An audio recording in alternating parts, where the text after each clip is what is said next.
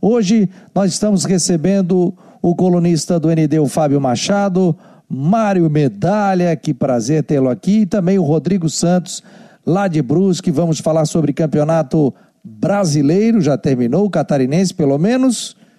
Nós vamos ter ainda a final. Vamos comentar sobre isso, sobre a questão da pandemia, o jogo do Goiás que não aconteceu lá na cidade de Goiânia. Tudo isso e muito mais a gente vai bater um papo a partir de agora. Vou começar com o Mário Medalha, Mário. É só você ligar aí o seu microfone, estar comigo e eu quero te dar uma boa noite, né, querido? Boa noite, Mário. Boa noite, Fabiano. Prazer em participar do teu programa. Que prazer, Mário. Nós que trabalhamos muito tempo em rádio, nessa questão toda, agora você monta uma rádio web, participa, que é a tecnologia, né? Pois então, é, e já que nós estamos é, nesses tempos difíceis, é, a, a rádio web é um grande facilitador, né, Fabiano? Porque a gente é, pode se comunicar de todas as formas, podemos falar de todos os assuntos, no nosso caso aqui, especialmente de esporte. O Mário Medalha já escreveu aqui no seu Facebook, é só acionar o, o Facebook do Mário Medalha, todo dia ele está dando opinião ali, informação bem quentinha, daqui a pouco ele vai falar sobre o post dele realizado há uma hora atrás, e ele perguntou o seguinte, de quem é a responsabilidade? Só dar um iníciozinho aqui tem muita coisa fora da ordem no nosso futebol e pelo jeito teremos o Brasileirão dos asteriscos. O Mário Medalha daqui a pouco vai falar conosco. Fábio Machado, colunista do ND, do grupo Henrique, da NDTV. Que bom tê-lo aqui, grande abraço. Eu estou aqui. Tudo bem, Fábio? Fala, tá Fabiano, tudo bem? Tá me ouvindo bem? Tranquilo? Tô, tô te ouvindo. Beleza, Fabiano, boa noite. Boa noite, meu querido Mário Medalha, meu mestre, meu amigo. a quem eu. Ele sabe da admiração que eu tenho por ele, né? Desde pequeno, lá lendo a revista Placar, revista, o jornal O Estado, e depois também teve a fase do ND. E não és tão novo assim, grande. não és tão novo assim, não começa de palhaçada, não é desde o tempo que eu era criança, tá dizendo Rapaz, eu, curta. eu corria para a banca, olha, eu corria para a banca, porque eu, eu, cansei de ler matéria do Fernando Linhares, conhece, Fabiano? Ah, isso aí eu conheço, conheço. Então tá, eu, eu li a matéria assinada pelo, pelo Fernando Linhares e depois eu li muita matéria do Mário Medalha. Então, boa noite, Fabiano, boa noite, Rodrigo. Acho que, apesar de todos os problemas, eu não tenho dúvida nenhuma que o maior problema, quem vai trazer hoje aqui é o Rodrigo, né? Que a, ele vai falar muito sobre a lesão do Edu, que para mim, um campeonato, assim, um campeonato de baixo nível técnico, né? Eu, eu vejo que o Edu, além de ser o artilheiro do campeonato, para mim ele é uma grande revelação. E olha que infelicidade, né? Oito meses em casa, a gente começa a parar para pensar Imagina, Fabiano, você não podendo falar oito meses, Mário Medalha não podendo escrever oito meses, eu não podendo escrever ou falar, né? Quer dizer, é a profissão. E o coitado do Edu agora vai passar um drama, oito meses em casa. Mas temos muito assunto aí para falar. Muito assunto. O Rodrigo, Rodrigo Santos, Bruscão, na final do Campeonato Catarinense, já temos datas marcadas, né? Pro, pro, mês de setembro. Tudo bem? Boa noite. Boa noite, Fabiano. Tudo certo? Tá me ouvindo bem aí? Tudo ótimo. Som digital. Então tá tudo certo. É, agora, boa noite, primeiro Mário. Prazer falar com amigo. Pra, boa noite pro Fábio também. É, olha, é, hoje um dia estranho pro torcedor do Brusque, né? Porque vai perde o artilheiro do, do campeonato catarinense, o artilheiro do time na temporada e fica naquela. E agora? Como é que vai ser no resto da temporada? Como é que vai ser no resto da Série C? Como é que vai ser na final do Catarinense lá em setembro? Né? Então fica aquela incógnita e tá todo mundo esperando para ver como é que o time vai reagir, né? Ontem, quando eu vi um vídeo dos bastidores do Brusque com o Edu de muleta, eu já achei que já vi que ali o negócio tava feio porque o, o Edu tava apoiando na muleta né? E aí tem uma outra notícia também que é muito grave do Brusque. O já há 20 dias o médico do Brusque, o Dr. André Karnikovski, está internado no hospital, pegou Covid. Quem está internado? E de... O doutor André Karnikovski, o médico do Brusque, está internado com Covid no hospital Imigrantes passada, aqui no centro né? da cidade. Oi? E quando é que ele foi internado? Agora? Ele foi internado no dia 22. Ah, sim, sim. E aí, 22. não é, dia 22. Aí no dia 24, a família parou de divulgar boletins. Da, a família determinou a assessoria do hospital que não divulgasse mais boletins sobre o estado de saúde dele. Ok.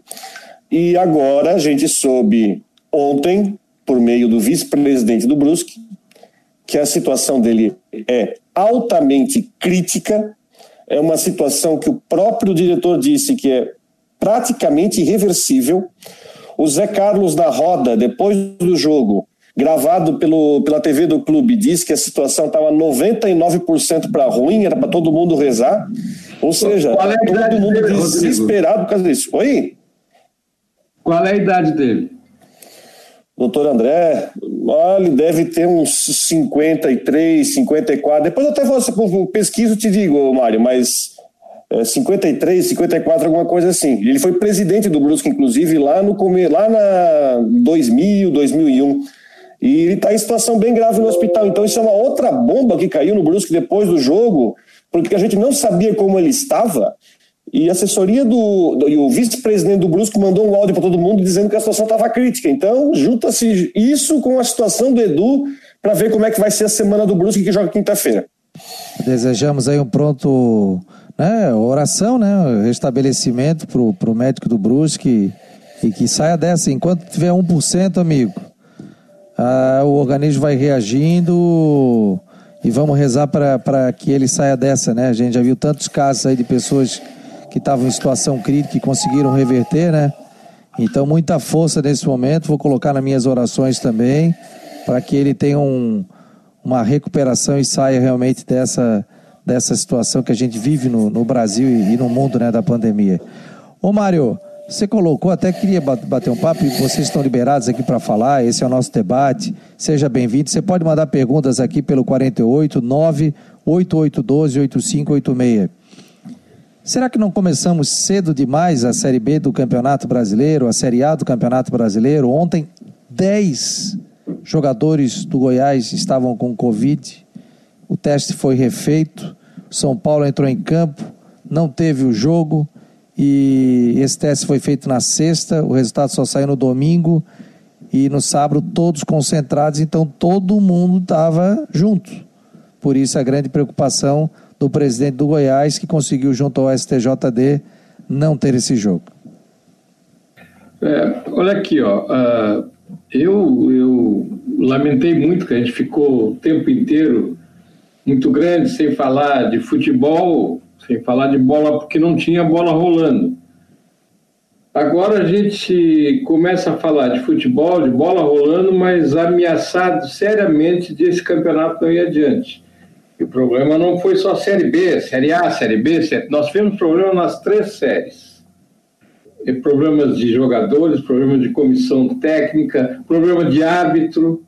Então, é, é, tem alguma, é como eu escrevi no, no, no, na minha postagem no Facebook hoje, tem alguma coisa errada nisso aí. Ou o protocolo da CBF é, é ruim, ou os clubes não estão cumprindo tal protocolo à risca alguma coisa está errada. Porque é o seguinte, nós, tivemos no começo do Campeonato Catarinense um grande susto com, aquela, com aquele episódio da Chapecoense. Mas no Campeonato Catarinense a demanda é bem menor. As distâncias são menores, a logística é menos complicada. É, agora, o Campeonato Brasileiro são 60 clubes, 60 clubes atravessando o país, Bota aí jogador, comissão técnica, funcionário, a logística de hospedagem, de traslado. É, enfim, é, eu, eu sinceramente, na minha opinião, eu acho que para mim esse ano estava morto em matéria de futebol. Acho que a gente não tinha como. O Brusque, aqui falando na nossa aldeia, está vivendo esse drama agora até com o seu médico. Já teve um zagueiro também com um problema. É, enfim, eu acho muito difícil de, de administrar isso. Quem é que vai fiscalizar isso? Quem é que está fiscalizando isso? Se o clube está cumprindo o protocolo, se não está, como é que a gente, como é que a gente vai, vai, vai viver isso é, num, no país que hoje tem mais de 100 mil mortos, que a pandemia é, está num, num, digamos, numa curva crescente, não, não cedeu. Eu acho tudo muito complicado e normalmente já é um problema a administração do futebol brasileiro. Nessa situação, então, eu tenho muito medo. Fabiano? Vai lá, tá à vontade, tá Não, tá aberta, sobre, sobre isso, a CBF. Aliás, só uma informaçãozinha: o Cristiano acabou de perder um pênalti agora.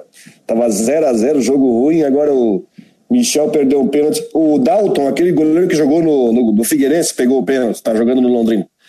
Ah, o que aconteceu em alguns casos, e foi o caso do zagueiro do Brusque, é, por causa de, uma, de um problema de ter que mandar o exame para São Paulo, aí volta para São Paulo, aí deu o exame de sangue, vai, o exame não volta, aí dá problema de poluir teste. Aí a CBF divulgou uma nota agora, faz uma hora, sei lá, uh, dizendo o seguinte: olha, a partir de agora, para dar mais agilidade para isso, os clubes podem fazer o teste nos laboratórios das cidades, porque antes estava tendo que fazer o teste e mandar para São Paulo no Einstein. Então, agora, os clubes podem fazer os testes nos laboratórios das cidades, que a CBF vai pagar o custo desses, desses testes para ver se o resultado sai mais rápido. Por que, que eu estou falando isso? Chapecoense hoje anunciou que tem três jogadores que não precisam mais testar, porque eles já estão completamente imunes. O jogador do Brusque testou positivo porque ele já tinha pego, aí testou negativo antes do jogo do Juventus, agora no teste do Einstein testou positivo de novo, mas como se ele já tinha dado negativo lá atrás, então tem que fazer o teste de sangue, demora um monte. Então agora pode ser feito nos laboratórios locais. Isso é uma coisa que estava sendo prevista. O doutor Funchal falou uma semana antes do começo do campeonato que não sabia como isso ia se comportar. É um exemplo que tem nos Estados Unidos, onde os campeonatos de basquete, de futebol estão acontecendo em bolhas, né, que estão todo mundo fechadinho no hotel está jogando e não tem problema. O campeonato de beisebol ao contrário, começou no mesmo esquema do catarinense, todo mundo viajando para lá e para cá e tá dando 10 casos num, num, lugar, 5 casos no outro.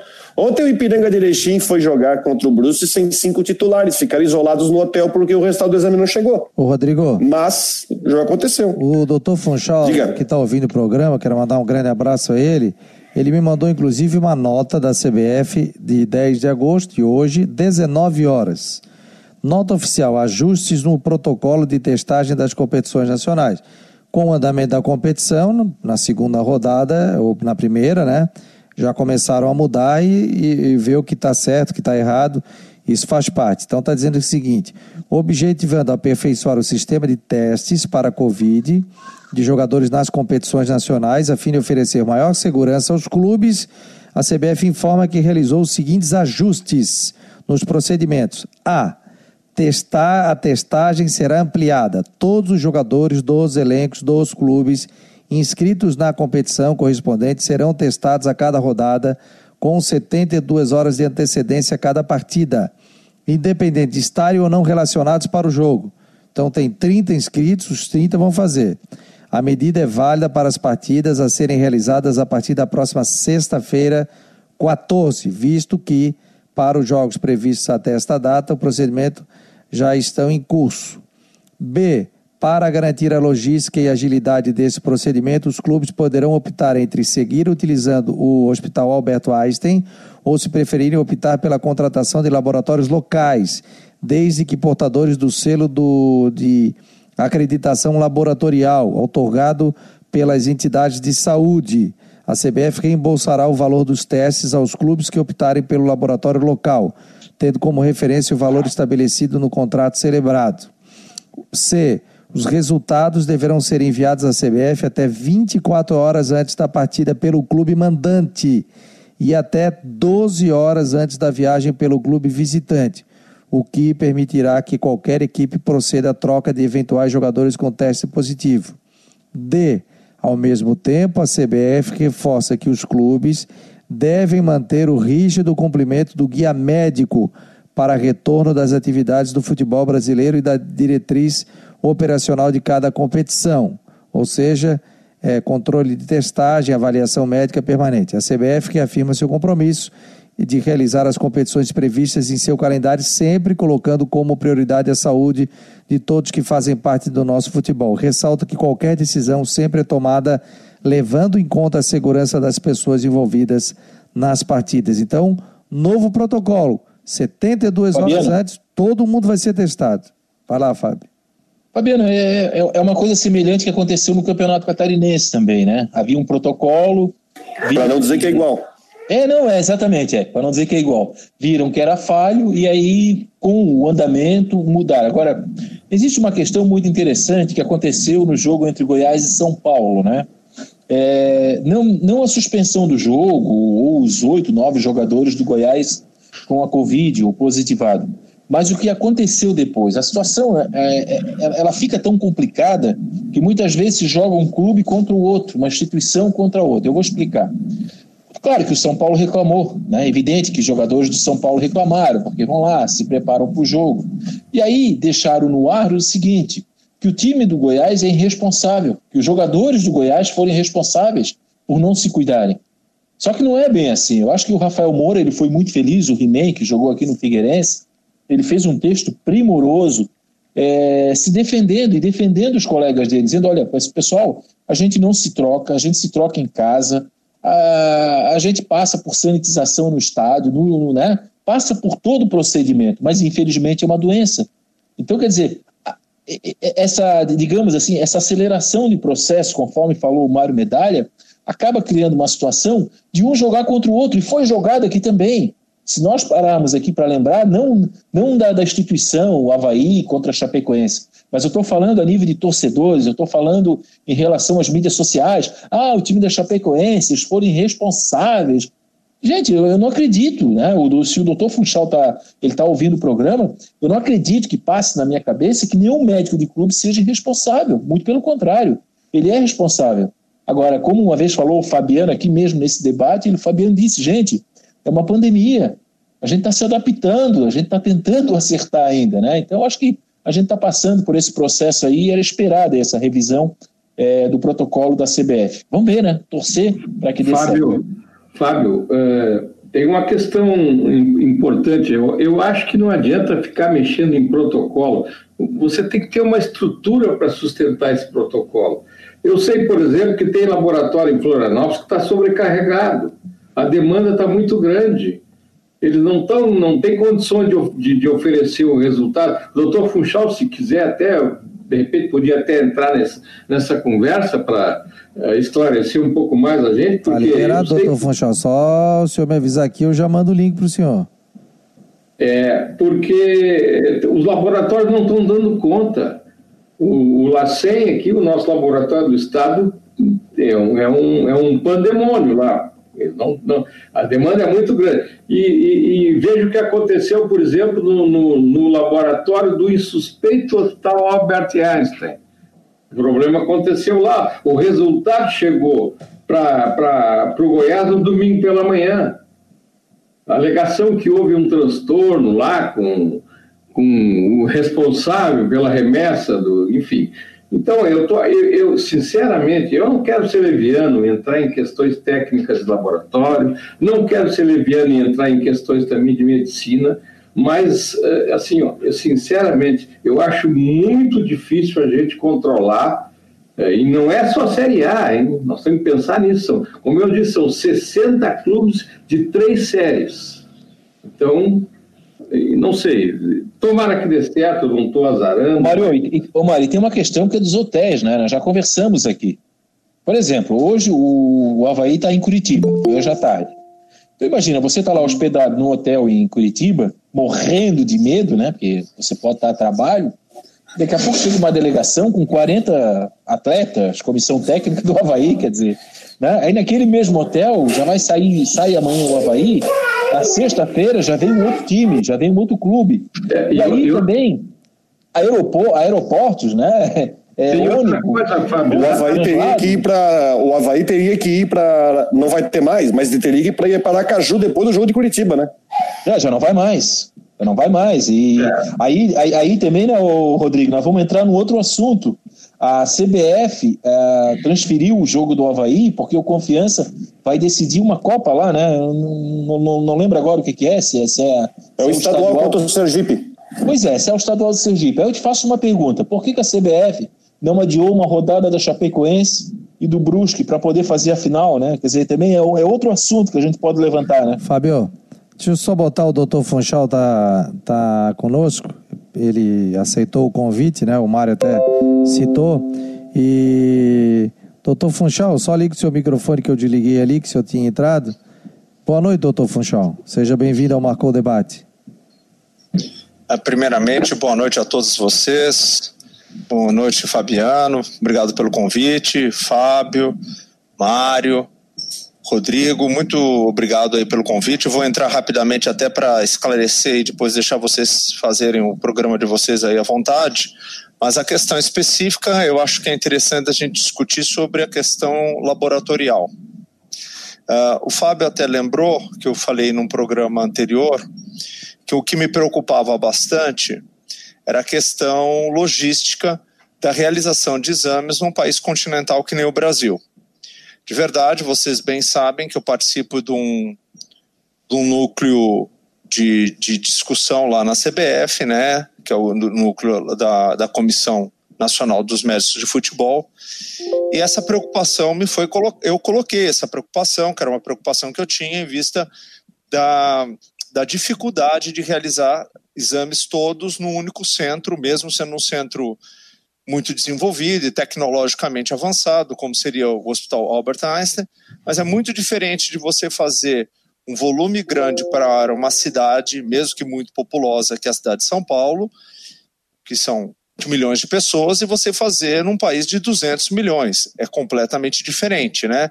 Não só o volume de exames, mas principalmente que foi a questão em si.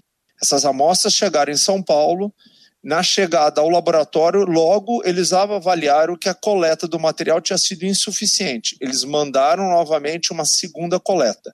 Houve então, por isso, uma perda de tempo. Eles processaram os exames, mas infelizmente na segunda análise ela chegou em tempo uh, não adequado para o time do Goiás. Né? Nós tivemos um pequeno problema aqui nos nossos exames, mas por sorte foram todos negativos, porque os nossos exames saíram ao meio-dia do jogo que nós faríamos às sete horas da noite. Né? Uh, também bastante complicado, porque você ter, teria um intervalo muito pequeno de sete horas para conseguir fazer a mudança de equipe. Esses ajustes, uh, senhores, uh, na verdade, eles são necessários e eles vão acontecer ao longo do ano, talvez, para que você consiga fazer. Mas até eu acho que de uma forma precoce e no meu, no meu entender é, correta, a, a CBF resolveu descentralizar os exames para laboratórios credenciados e que tenham já um tipo de credenciamento e chancela que demonstram que eles têm qualidade na realização desses exames. O Einstein ainda pode fazer a realização dos exames, mas se você fizer a opção, você pode fazer a coleta com laboratórios uh, próximos de você, o que facilita, logicamente, o transporte, a coleta, a realização dos exames. Com relação aos, aos exames é, em um único laboratório, com certeza absoluta, o que o Mário falou, é bastante complexo. Você pega o LACEN, ele acaba tendo um número muito grande de exames do Estado, então seria interessante você fazer a opção de laboratórios particulares. Né? Ou seja, laboratórios que tem vários no estado, por exemplo, nós temos um grupo muito grande aqui no estado de Santa Catarina, eu não sei se é do conhecimento de vocês, mas o Santa Luzia ele pertence ao grupo DASA, que de verdade é o maior laboratório de análises, análises clínicas da América Latina. Né? É um laboratório imenso, então ele tem assim uma capacidade uh, de realização de exames muito grande, muito grande mesmo.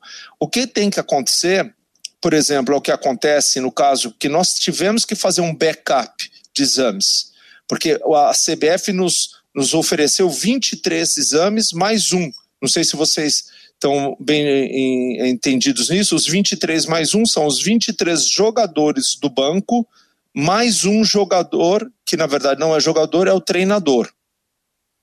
No caso de algum desses 23 ou do próprio treinador der positivo, e aí ele entra uh, naquela questão de ser retirado, você tem que ter o backup. Aí era obrigação do clube ter o backup. Nós realizamos o backup. Para vocês terem uma ideia, nós realizamos numa empresa aqui, que é a BioHub, né, é uma startup catarinense, uma, uma empresa super boa, uh, tecnologicamente avançada, fez até para a Prefeitura de Florianópolis, fez para outras prefeituras, fez para algumas empresas particulares. Esse, não estou fazendo merchandising da empresa, assim, só falando rapidamente, até para valorizar a, a própria empresa catarinense. Ela, na verdade, tem tecnologia, conseguiu fazer esses exames e nos entregou um dia antes do que o próprio Albert Einstein. Lógico, o Albert Einstein teve um, um, volume muito alto, muito grande. Então, isso em questão logística é bastante interessante. É, lógico, veja, não, é demérito nenhum, isso é uma questão de uma, a gente até enfrentar o problema com, olhando com um olhar de realidade. Os, os estados do sul, sudeste, né, são estados que têm maior capacidade e maior desenvolvimento que o norte e o nordeste né, e até o centro-oeste. Então, infelizmente, esses estados eles vão carecer mais de um suporte.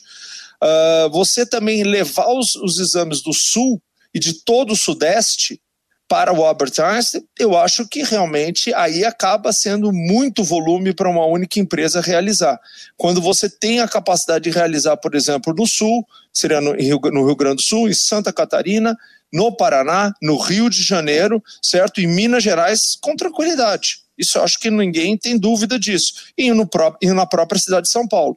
Então você ficaria para resolver norte e nordeste do país, talvez o centro-oeste, se fosse necessário. Né? Então essa descentralização eu acho que ela cabe bem, né? ela vai resolver esse problema. Doutor Funchal, é, eu quero, diante do seu relato, dá para sentir que não é fácil, a situação é muito complicada. E eu vou, eu vou repetir aqui o que eu venho afirmando. Nós não estamos tratando de um campeonato limitado a uma região ou com um número pequeno de clubes. Nós estamos falando de uma competição que tem 60 clubes de todo o país. Então, já está muito claro, pelo que o senhor mesmo falou, que houve um, um, erro no protocolo da CBF, na questão do laboratório. Tanto é que ela agora resolveu descentralizar. Então, eu queria eh, saber a sua opinião sobre isso. É, é muito complicado você administrar um campeonato com 60 clubes de, de todo o país, o senhor não acha? Não, eu acho sim, mas assim, uh, eu sempre gosto de pensar de uma outra forma. Uh, a CBF é o órgão máximo do futebol brasileiro e é responsabilidade dela tentar administrar essa pandemia no futebol, que de verdade para todos nós está sendo um aprendizado. Eu posso dizer por mim mesmo, eu aprendi bastante nessa, nessa, nessa com essa pandemia, uh, estudei muito essa doença, uma doença nova, né? Eu, como médico, tenho logicamente um interesse particular, profissional, pela, pelo entendimento da doença, até porque muitas vezes sou questionado sobre o que, o que é exatamente, como é que ela evolui, o que, que a gente pode ou não pode fazer. Então, uh, eu me debrucei bastante sobre isso daí, né? Já já tive a oportunidade de dar muitas entrevistas por causa disso, escrever até sobre esse assunto. Ele é um assunto bastante instigante, porque ele é uma novidade para todos nós. Eu acho que o interessante é a gente tentar enfrentar ele da melhor maneira possível. Uh, apenas você refletir que a doença ela é uma doença séria, e ela não deixa de ser, obviamente, e o número de casos é, é, fatais é altíssimo, né? Uh, a gente vê que a gente tem que tomar medidas de cuidado.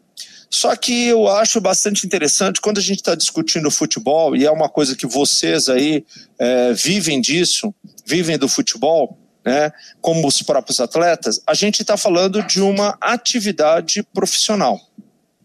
É uma atividade remunerada, ela é uma atividade profissional. Uh, o indivíduo que está na arquibancada assistindo a partida, para ele é diferente. Para ele é uma atividade recreativa. Então, assim, eh, a minha, minha ótica, no meu entendimento disso, a CBF, como uma entidade de gerenciamento, de gestão do futebol profissional, ela tem que fazer com que essa atividade profissional ela retome. Né?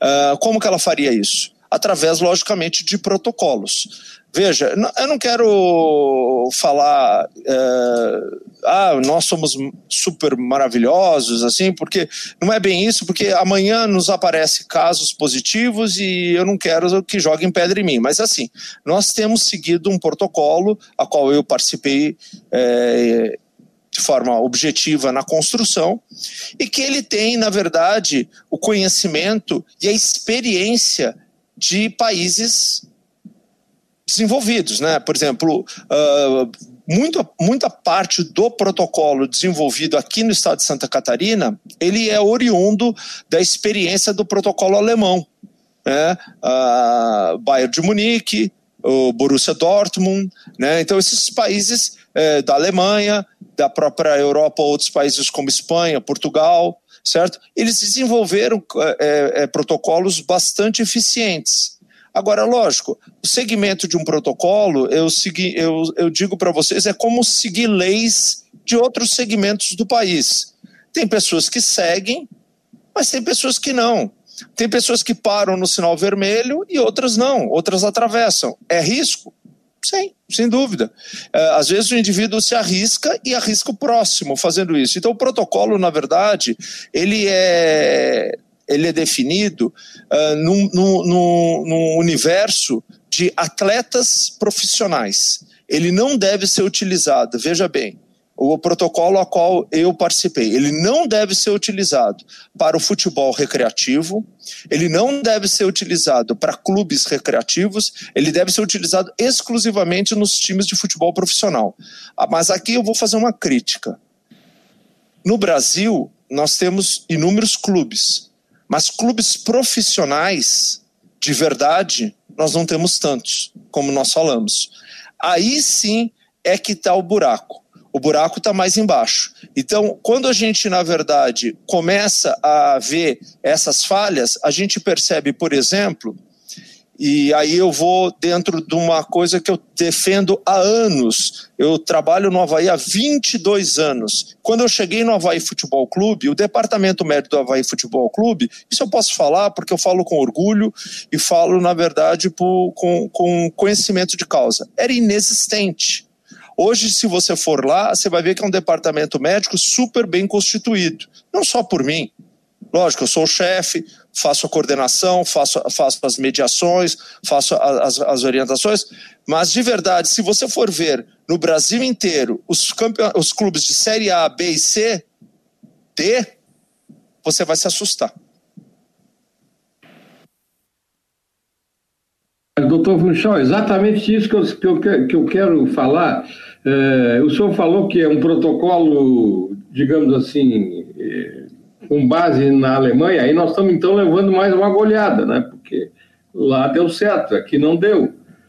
Então, é, eu, eu, sei que é, o senhor encara a coisa de um jeito mais otimista, até porque o senhor foi um dos, dos criadores do, do, do, do protocolo, esse que foi aplicado no Campeonato Catarinense, mas é, o senhor mesmo está dizendo agora que no Brasil nós temos poucos clubes verdadeiramente profissionais.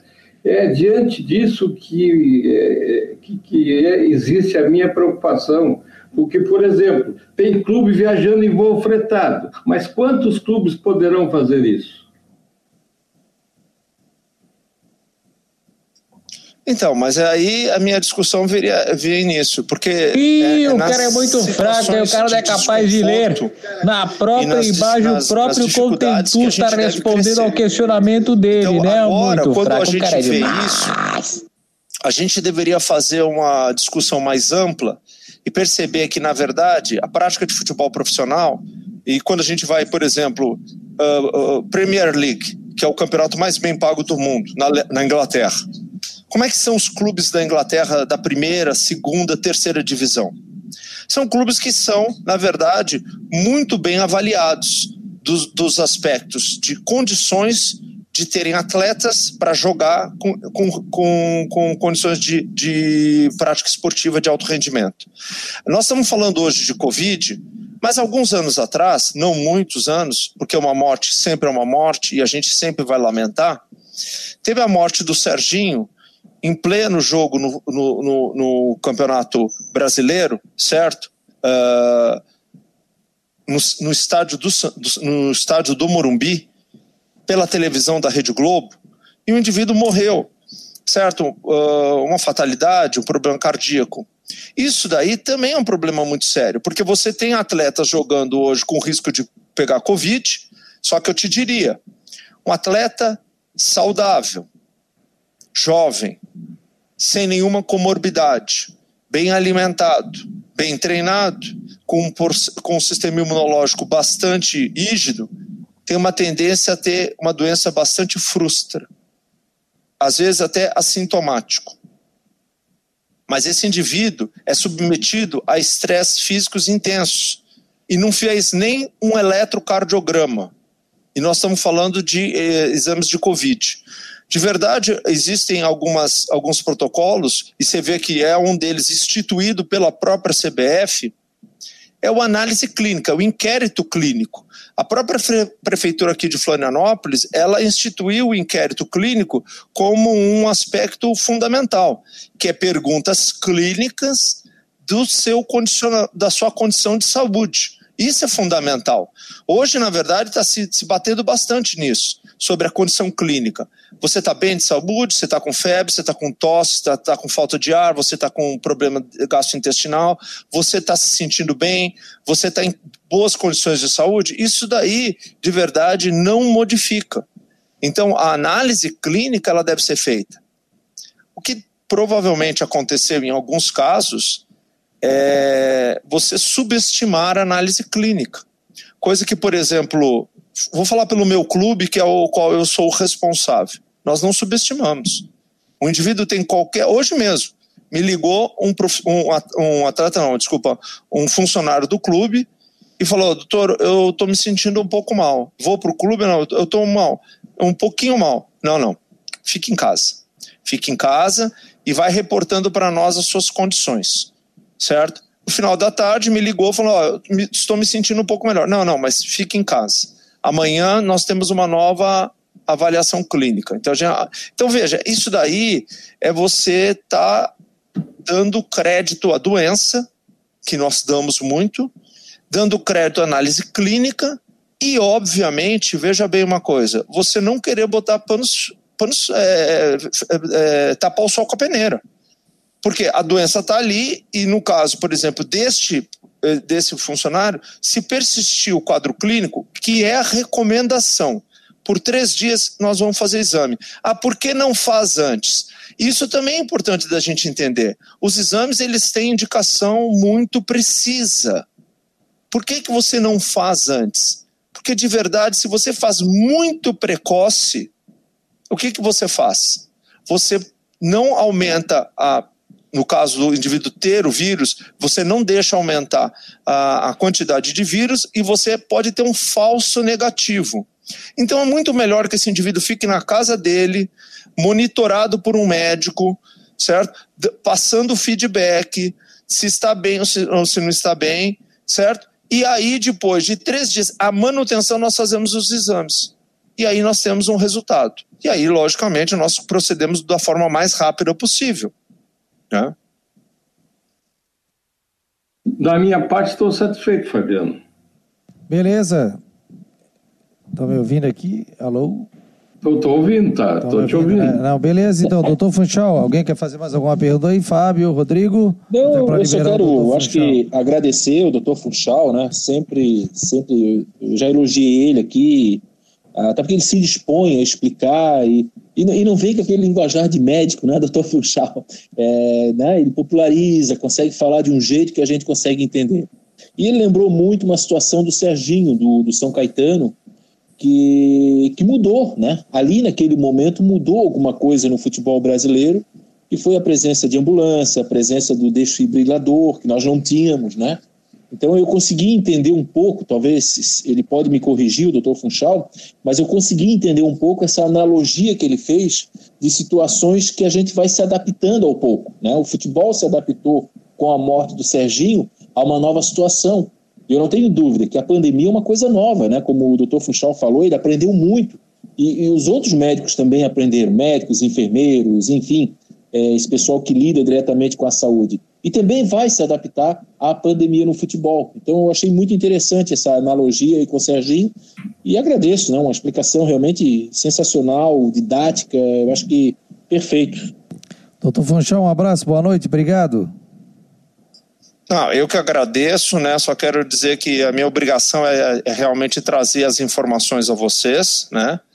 É, Para mim não é nenhuma nenhum problema, né? Eu vou continuar escutando o programa de vocês ali. Um bom trabalho a vocês. E realmente, Fábio, é, nós vamos. Eu, eu já sou um cara muito otimista. Eu gosto sempre de pensar positivo. Nós vamos aprender bastante com isso, como a gente aprendeu em outras épocas do, do mundo, da vida, sobre várias doenças, né? Então, eu tenho certeza absoluta que é, o aprendizado será grande e será vantajoso para todos nós. Obrigado a vocês, um bom trabalho ali e obrigado pela oportunidade também. Valeu, doutor Funchal. Obrigado. Está aí o doutor Luiz Fernando Funchal, médico do Havaí Futebol Clube e também colunista aqui do marconosport.com. Ô, Mário, pô, me deu uma inveja danada de ti hoje. A tua por, postagem por no Facebook. Daquele teus rádios antigos, seu Estepô. Ah, é que eu sou, é, eu sou, eu sou, eu sou fanático por rádio, também. cara. Eu, eu, às vezes eu durmo ouvindo rádio, eu acordo ouvindo rádio, tenho rádio para todos os cantos da casa, sou, sou fanático por rádio. E aquele Transglobo, que é uma grande relíquia, quem me deu de presente foi o Paulo Brito. Olha que legal, rapaz. E funciona? É, ele... Funciona? É, tá velhinho o rádio, mas está funcionando, só não tem o cabo aquele para funcionar é, com na luz, né? Mas está funcionando bem. Eu, eu, só peço, já peço desculpa aos amigos, é, por eu acho que eu fui espaçoso demais. Nada. Nada. Tudo certo, Mário. Isso, tudo, tudo tranquilo. boas intervenções. É, é, o Mário no programa aqui, eu fico parado aqui só ouvindo ele, tá tudo Não, certo. Porque outra, é outra coisa, Fábio, tu, tu, tu uh, falasse no, na revista Placar, eu quero só te informar o seguinte: uh, eu virei correspondente da revista Placar, foi uma herança do Fernando Linhares. Exatamente. Era ele, era ele o correspondente e ele passou a bola para mim. Oh, eu me lembro que eu ia com o pai a pé, vê se tem essa história aí, Mário. E é. daí ele ganhava a revista Placar, mas vinha sem capa. que o cara mandava a capa lá pro, mas... pro Rio de Janeiro, São Paulo, sei lá, dizia, ó, para não mandar Ô, a revista inteira, tirar, mandava a capa, vinha dúvida. sem capa. Uma, ô Mário, uma curiosidade, vocês que davam as notas do de prata? Sim. Aquilo, aquilo dava uma mão de obra danada. É, fazer matéria para a revista Placar era fácil. Tu tinha, tu entrevistava alguém durante a semana, é, incomodava o Giuliari, e, mas a, ah, fim de semana, cara, eles, eles faziam, eles tinham uma, um, um setor na revista que era a ficha técnica de, de todo o Brasil, cara, de todos os campeonatos. Era o, era o tabelão. Tabelão, tabelão. é. É, Isso, eu, tabelão às vezes, é, geralmente eu conseguia quase tudo, mas quando não conseguia, eu só mandava o resultado do jogo e alguma. Agora, as notas a gente, a gente é que dava. Aliás, o Mário Mota, o Mário Mota, o Mário Medalha, um abraço ao Mário Mota, é, ele trabalhou com meu pai na, na, no início da CBN, né, Mário? Você como Trabalhei, comentarista e o pai também. É, nós fizemos muita coisa junto, eu e teu pai, cara. Infelizmente a gente está fora do, do mercado, né? Eu ainda, eu ainda gostaria de estar por aí dando os meus pitacos, mas de vez em quando um amigo convida, né? Não, mas eu vou, eu vou te convidar mais vezes. Eu tenho programa todo dia das 9 às 10 aqui. Eu vou te incomodar. Vou te incomodar tá para participar. é um prazer, cara. É um prazer. Que bom. Ô, Rodrigo, me fala da lesão do principal jogador do Brusque, rapaz. Deixa eu só dar uma informação. Acabou de sair aqui, ó. CBF acabou de divulgar as datas da, dos jogos da Copa do Brasil. Fluminense e Figueirense, dia 25, uma terça-feira, 9h30 no Maracanã. 25 de agosto? E aqui o jogo que eu vou ter. Um... Hã? De agosto? Dia 25. De agosto. 25 de agosto. 20... 25 de agosto, 9h30 no Maracanã. Ó, oh, meu produtor, já vamos é. botar lá no site, hein? Marcou no esporte.com. Brusque e Brasil de Pelotas. Esse eu tô ferrado porque no dia do aniversário da minha mulher, 27 de agosto, 7 horas da noite no Augusto Bauer. Ah, mas é 7 da Brusque noite, Brasil, faz então. o jogo até as 9, pós-jogo, faz aí um pós-jogo de uma hora, né? Fabiano, é, peraí, né? Tá. 9 e meia tá em casa, o cara mora é, do lado do campo. Tu mora do lado, pô, praticamente. Eu, eu, eu, moro, eu moro do lado do campo mesmo. Então, a esposa fica dando tchau ali pela janela, ó, já tô chegando aí, faz, faz, faz da sala da tua casa com binóculo ali, é, pronto. Tranquilo, faz o jogo, já estás em casa. Tá, vamos falar do. Vamos falar do Edu então? Vamos lá. Olha, é, bom, o Edu rompeu o ligamento do joelho, oito meses sem jogar, é o ah, artilheiro do, é. do, do, time no, no, ano, 12 gols em 17 jogos, artilheiro do campeonato catarinense, homem de referência e vivia uma fase fantástica. Ah, vocês é. têm o Thiago Alagoano também? É, o Thiago Alagoano é camisa 10, que é o vice-artilheiro, né, Mário? Mas agora falta o homem de referência. A gente falava isso, olha, diretoria, vocês têm que contratar um jogador para o Edu ter reserva. E trouxeram realmente um, o Johnny, que fez uma temporada até razoável ano passado e estava na reserva do Santo André. Agora vamos ver como é que o time vai comportar. O Brusque ganhou do, do Ipiranga né, com um gol aos 49 do segundo tempo, mas conseguiu ganhar. E o Ipiranga sem cinco jogadores que ficaram isolados no hotel aqui por causa desse negócio de Covid. Agora, é, e também pensando que daqui a um mês tem o jogo do Catarinense. Então, agora, o, o Gersinho tem os jogos da Série C, o Brusque vai jogar três quintas seguidas. Joga quinta-feira lá em Sorocaba, na outra quinta em Porto Alegre e na outra quinta em casa. E depois vai ter os jogos da final do Catarinense. Então, agora é ver vai, se vai no mercado, se vai conseguir trazer algum jogador, se vai continuar com isso. Ele, pode, ele também pode botar o Thiago Alagoano para jogar de centroavante, colocando o Eliomar para jogar no meio. Só que o Eliomar não pode jogar o estadual. Então, ver como é que o Bruce agora vai se adaptar sem o Edu. A gente fica triste porque é um, um guri cabeça boa e que estava numa fase fantástica, fazendo, fazendo gol de tudo quanto é jeito. Numa fase fantástica e, né, infelizmente, vai perder a temporada e só vai voltar no que vem. Oito meses. Oito meses. Que coisa, né, Fábio? É, eu, eu coloco na coluna, inclusive, de amanhã do ND, eu falo né, sobre o Edu, faço texto ali, vários elogios. Para mim, é, para mim, não só é artilheiro, como ele é o homem do campeonato, é o ano da temporada, né? O cara que já começou aqui na Recopa, na ressacada, fez dois gols, depois voltou a jogar aqui com o Havaí, fez mais um gol, perdeu um pênalti, quer dizer, ele poderia em dois jogos ter feito quatro gols aí contra o Havaí. E para mim ele é o jogador do campeonato, né? Um jogador que vive uma fase Independente disso, né, como eu falei no início do programa, imagina é, fazer aqui uma brincadeira, uma analogia. Rodrigo, oito meses não pode falar, beleza? Fizesse um problema aí nas cordas vocais. Cara, é um desespero, né? Mário, a mesma coisa, não pode escrever, machucou teu dedo aí, não vai poder escrever. Então, quer dizer, é um profissional que vai deixar de cumprir a função dele durante oito meses. Aí depois, quando voltar, tem um período de adaptação, tem um período, quer dizer, é, é um drama, né? A gente está tá falando aqui de um drama, de um drama pessoal. Então eu acho que o Brusque aí tem que dar todo apoio para ele, psicológico, a comunidade. É muito triste, é muito triste uma é, situação dessa. É, eu, eu acho que vai fazer falta para o Brusque, mas para mim, falando em campeonato, a final já foi, já foi jogada. Foi Brusque e Juventus. E eu acho que o, o Brusque, mesmo com desfalque do Edu, tem condições de ganhar da Chapecoense. Eu acho que o Brusque é um time muito melhor que a Chapecoense. Eu acho que tem duas coisas para falar sobre a final, porque a final daqui a um mês, né? Uh, Chapecoense, não sei se você, alguém viu o jogo Oeste Chapecoense ontem, jogo terrível, um jogo ruim. Né, Vi um pedaço Chapecoense... não aguentei. Não, não, eu tentei ver um pouquinho mais que tu. eu acho que eu consegui ver, sei lá, 70 minutos do jogo. E mostra que a Chapecoense tem um problema sério para conseguir, enfim, ter time para propor jogo. E se contratar jogadores, não vai poder usar no estadual, então vai poder mexer o time para a Série B.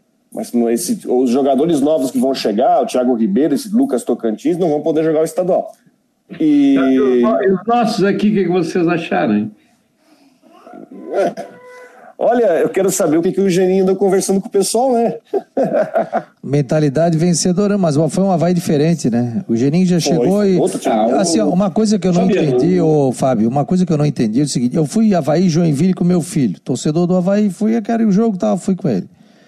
Eles botaram o Gaston, o Gaston Rodrigues entrou no segundo tempo, ele recebeu uma bola, perdeu um gol, e na segunda que ele recebeu, ele fez o gol. O Havaí fez o gol aí no finalzinho aí, eu acho que foi o Wilker que fez. 2 a 1 um pro Havaí o apagar das luzes, diriam os antigos, 2 a 1 um. E ele, esse cara foi colocado como ponta direita, como ala, entrava para virar jogo né, com o time do Havaí. E olha, é um baita do atacante. E eu ainda conversava com o Geninho fora do ar, antes dele acertar com o Havaí. Eu falei, pô, não entendo como esse Gaston não joga, pô. E o treinador antigo botou ele na ponta, pô, botou o cara de ala. Hein, Fabiano? Escalou, hein, Fabiano? Não, eu tá escalando pô, o Havaí já, hein? O cara... Eu falei, como é que esse Gastão não joga? O atacante é. que o Havaí procurava tá, tá no grupo. Hein? Tá vendo? Estão com moral. Aqui, Fabiano, ó. Assim, ó, eu, eu, eu, penso o seguinte, o Geninho é muito esperto, o Geninho é inteligente. Que, que ele sabe? Ele sabe que não tinha tempo de treinar, conversou, bateu papo, ouviu o Marquinhos, ouviu o Evandro, ouviu o Diogo, é, sabe, me, a, abriu a orelhinha ali para ouvir. Então o que, que ele fez? Ele fez o básico. Eu, eu, tenho aquela ideia de que no futebol você faz o simples. Né? Tava muito claro, pô, eu não entendo Rodrigo Santana, da nova geração, moderno. Pô, como é que o cara bota o Wesley, o, o Ralph e o Bruno, quer dizer, três com idade 35, 36, ocupando o mesmo espaço no campo? Não vai render, pô. Não vai render, vai matar o futebol do Valdívia, vai matar o futebol dos laterais. É uma coisa óbvia, uma coisa tão, sabe? É, é, é Coitado é do Valdívia. É, é tão essencial. O que, que aconteceu nesse jogo? Deixou o Wesley no banco, sem problema nenhum, não existe nada no contrato. Deixou o Bruno e o Ralph. Entrou o Renato, Renato pela direita, fez aparecer o futebol do Valdívia. Não que ele tenha sido espetacular, ou o Havaí tenha sido espetacular, nada, nada, muito longe disso. Mas é cada um ocupando a sua função, quer dizer, então não, eu não consigo entender. Aqui eu tô cansado de treinador que vem e inventa. O Augusto Inácio melhor... botou o capa de zagueiro, porra. É, pô, botou tá capa louco? de zagueiro, quer dizer, o, a, nós tivemos uma Copa do Mundo que o Gabriel Jesus jogou do lateral direito, pô. Então vamos parar de inventar no futebol, é o simples, é o básico. Parece que os caras querem, chega aqui, sabe, gurizada nova, ó, oh, eu sou moderno, é o terceiro setor do meio de campo, né? Como é que eles falam ali? O, é o terceiro setor, né? Eles têm ah, é, eu estou jogando reativo, futebol vertical. Futebol vertical é? reativo. É, futebol é, futebol reativo. vertical, reativo. É o, né, quer dizer, então vamos parar com essa bobagem. O Geninho, o que, ele fez? Peraí, peraí, quem é o lateral? Ah, da direita fica aqui. Dois volantes. Wesley vai pro banco. Renato entra. Né? Aí Trabalha, o Renato, e ele conhece o Renato, né? Ele chamou o Gastão e falou: Que isso? Conhece, pô. Jogasse Libertadores, jogasse isso, jogasse aquilo, é, vai jogar Havaí, ó. O que, que é? Não, e, o Gastão, e o Gastão jogou como atacante, quer dizer, o Havaí não tinha ninguém que jogava como atacante. O Gaston jogou como atacante. Sim. O último gol dele é gol de atacante. É aquele que vai levando não, o zagueiro atrás. Então, assim, eu, eu acho que é invenção. Né? É, você não pode inventar. O que, que o Márcio está fazendo? O Márcio, o Gugu do, do, do Figueirense, claramente está arranjando posição para amigos. Eu não estou dizendo que é amigo dele, mas claramente ele está arranjando posição para o Arouca, que não está jogando nada, para o Marquinhos, que não está jogando nada. O Marquinhos, é um principalmente, jogador. né? O Marquinhos, é, pelo o Marquinhos, amor, né? peraí. O, o Marquinhos, o, as três partidas que o Marquinhos jogou, o Figueirense perdeu. Né? Então, quer dizer, você tá, fica forçando uma barra, fica forçando uma situação. Gente, são, vamos fazer são assim. São os famosos bruxinhos. É, exatamente, é o que está acontecendo. E já ouvi dizer que internamente é isso. Já, já inclusive, do, do, próprio grupo ali, que força a situação, força uma situação com o Arouca. será que ele não quer, será que ele não quer botar os experientes? Será que ele não quer botar nesse Mas momento? o time não funciona, Fabiano. É, como jeito. puxou o Geninho não, também. Não, não, não, O Marquinhos jogou de ponta direita, pô. Ele botou ali o Marquinhos para jogar com ponta. Não existe isso, quer dizer, é tentando arranjar uma vaga, como o Rodrigo Santana queria arranjar uma vaga para o Wesley. O Wesley tinha que jogar. Então, gente, é o simples, né? Faça o básico, o resto é consequência. E a tua visão, Mário? Ah, eu, eu, que eu falei, tem treinador que, que arruma uns bruxinhos, cara, e o cara tem que jogar, até de goleiros, pode botar o cara. E o Havaí, no Havaí aconteceu muito isso, viu? Tem, eu não quero citar nome, porque eu não gosto de desrespeitar o profissional, mas tem jogador no Havaí que foi titular e não tinha jeito e nunca dava para entender. O cara errava passe, o cara uh, não fazia uma jogada, mas sempre titular. Agora foi para reserva. PC. Entendeu? Então é isso. E, e, o, e o, esse rapaz, o Valdívia, que não é um jogador excepcional, ele não é um craque, mas é um jogador é, talentoso, ele tem habilidade, mas é uma vítima do treinador. Os caras inventam. Pô, o Valdívia tá, andou jogando até quase de zagueiro no Havaí muito jogo do Havaí, tu viu o Valdívia lá atrás da, área, eh, dando chutão, dizendo, isso aí, isso aí, como diz o Fábio, cara, tem umas coisas elementares no futebol que tu não tem que inventar, faz o simples que o cara, tu tira proveito do jogador. E o Geninho, como é um cara já razoavelmente experiente, é, boba, é, esse tipo de bobagem ele não vai fazer. Ó, já está no site marconosport.com. O Rodrigo Santos trouxe a informação da CBF. CBF confirma a data para Fluminense e Figueirense na Copa do Brasil, dia 25 de agosto, uma terça-feira, nove e meia da noite. Depois nós vamos botar também os jogos aqui do Brusque. Rapaziada, o papo tá ó... ah, pode falar. Não vai bater com nenhum jogo, não vai bater com nenhum jogo do Figueirense. CBF, a CBF já alterou, era o jogo do Figueirense com o Sampaio Correia em São Luís aí foi já alterado. A CBF já fez as alterações. A CBF quantas, já... Quantas, é, quanto asterisco, hein? Ah, é, ah, ah asterisco. Não, vai ser isso aí, né? O campeonato vai acabar em janeiro, fevereiro, né? Então... Agora, ó, Fabiano, esse, é, você vê assim, o Figueirense né, tomou um 3x1, tá certo que o Operário é um time bem organizado. O Gerson Guzmão, que é o técnico, já está lá há quatro anos, já é um time que se conhece. Não fez um bom Paranense, mas é um time que se conhece. Agora, olha assim, o Figueirense anunciou dois jogadores aí, né? Giovani, do Atlético Paranense, trouxe mais um lá da base do Palmeiras, que vem com salário pago. Eu, eu, eu não consigo imaginar uma mudança tão drástica, porque esses jogadores que estão vindo são tudo assim, ó. Olha, quem tá, o Atlético, vem cá, quem tens aí parado aí que tu não vai ser usado? Ah, tem esse cara, vem pra cá. O Palmeiras, ah, eu tenho esse Matheus Neres aqui, traz pra cá. Será que isso aí vai resolver, gente? Não, os dois têm 21 anos, ô Rodrigo, e me chama atenção isso aí, né? Eu não gosto de jogador que vem de salário pago pelo outro clube. Primeiro que ele vem salário pago por outro clube e daqui a pouco começa a atrasar salário aqui, caras vão dizer, não, corre tua, tu tá recebendo. Não, e tem outra, né? Se o, cara, se o cara jogar um pouquinho bem, se o cara jogar mais ou menos bem, vão, oh, vem cá, traz de volta aí. É, aconteceu várias vezes. É, Daqui a pouco o cara se destaca, quer dizer, parece assim que o Figueirense não tem uma base, quer dizer, será possível que não tem um volante de 21 anos? Quer dizer, hoje trouxe dois volantes dois volantes hoje, quer dizer, trouxe dois guris de 21 anos, né? Quer dizer, a gente sabe que a demanda ali talvez sejam outras posições, enfim. Mas não é, conheço nenhum não... deles, tá? Não conheço nenhum deles, nunca ouvi falar, não sei o que, o, que vai ser. O Fábio, no, caso do Figueirense, eu acho muito complicado, viu? A situação do Figueirense não é nada fácil. Eu não sei até como é que eles estão conseguindo trazer reforço, sei lá com que com que expectativa e que, em que condições, porque a gente sabe o que, que o Figueirense passou e está ainda ressurgindo das cinzas, né? Porque está disputando um campeonato brasileiro, é Série B, mas é campeonato brasileiro e tem que cuidar para não cair para cima. Ah, então, até acho que sei lá, é uma tentativa, mas como, como, como eh, tem jogador realmente que a gente não entende. A base, às vezes, está ali para servir o, o, clube e, não, e não, não, é aproveitado. Será que o Gugu vai tirar o Aroca e o Pereira para colocar esses dois? Não sei, eu acho que vem para compor, vai, vai vir para compor o elenco e. Bom, Agora eu vejo que é uma semana ver. é uma semana decisiva pro Márcio, né? Se bem, é, é uma semana Vitória. decisiva para ele. Tem é, dois jogos, né? tem a sorte, né? Dois jogos em casa. Semana, eu falei na, no programa da semana passada que tem a sorte que os jogos é sem torcida. Ele está em rota de colisão com o torcedor. Então, por exemplo, o jogo de amanhã, se tivesse torcedor ali, aqueles 2.480, né, de sempre, né? É, mas é isso aí, 2.485, não? A, a cornetagem. É, e aquele pessoal do setor área ali, com 15 minutos não sai o gol, ele ia sofrer amanhã. E é um Vitória, né? Não tá lá essas coisas, mas é o Vitória. Pega o Vitória e pega o Cruzeiro, né? É, exatamente. Então, uma semana... Não, não, não, ganha amanhã, já tem, já tem vindo quebrado, né? Já tem vindo quebrado também.